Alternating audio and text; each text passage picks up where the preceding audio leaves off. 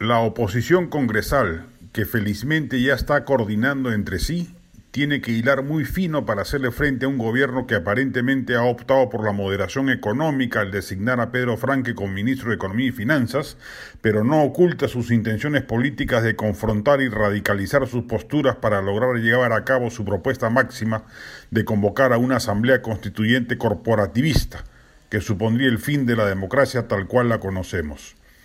El gobierno jugará probablemente el primer año a un escenario de diálogo, contemporización y buenas maneras, sobre todo en materia de respeto al modelo económico, pero apenas sienta que posee la legitimidad social suficiente o perciba que la oposición se empieza a quebrar, arremeterá con todo para lograr sus cometidos radicales.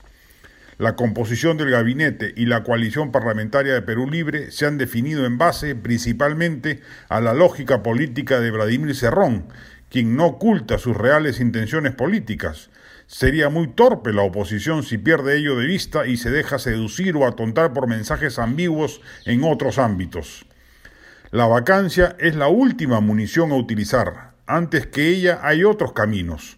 Primero, interpelar ministros y eventualmente censurarlos antes de que el Ejecutivo haga cuestión de confianza sobre ello.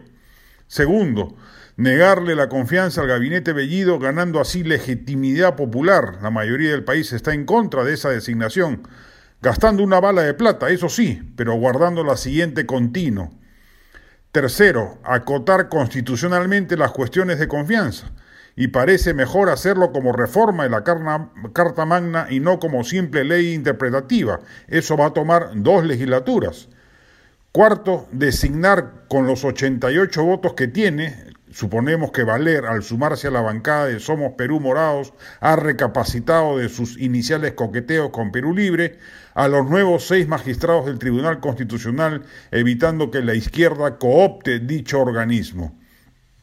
Nadie sobra en este esfuerzo de coordinación y lo que se haga en el Congreso debe ir acompañado de manejo de las calles, sumando más, más activismo al que valiosamente ya existe y entendimiento con sectores sociales organizados, como el SUTEP, por ejemplo. Cada vez es más claro de que este será un gobierno nefasto y que supone un enorme riesgo para la democracia. Lo último que se ha conocido respecto de lo que se está haciendo en el Ministerio del Interior confirma que el serronismo radical e intemperante va con todo. La oposición está llamada a liderar al país democrático que debe resistir este proyecto autoritario y radical sin mandato popular para desplegarlo.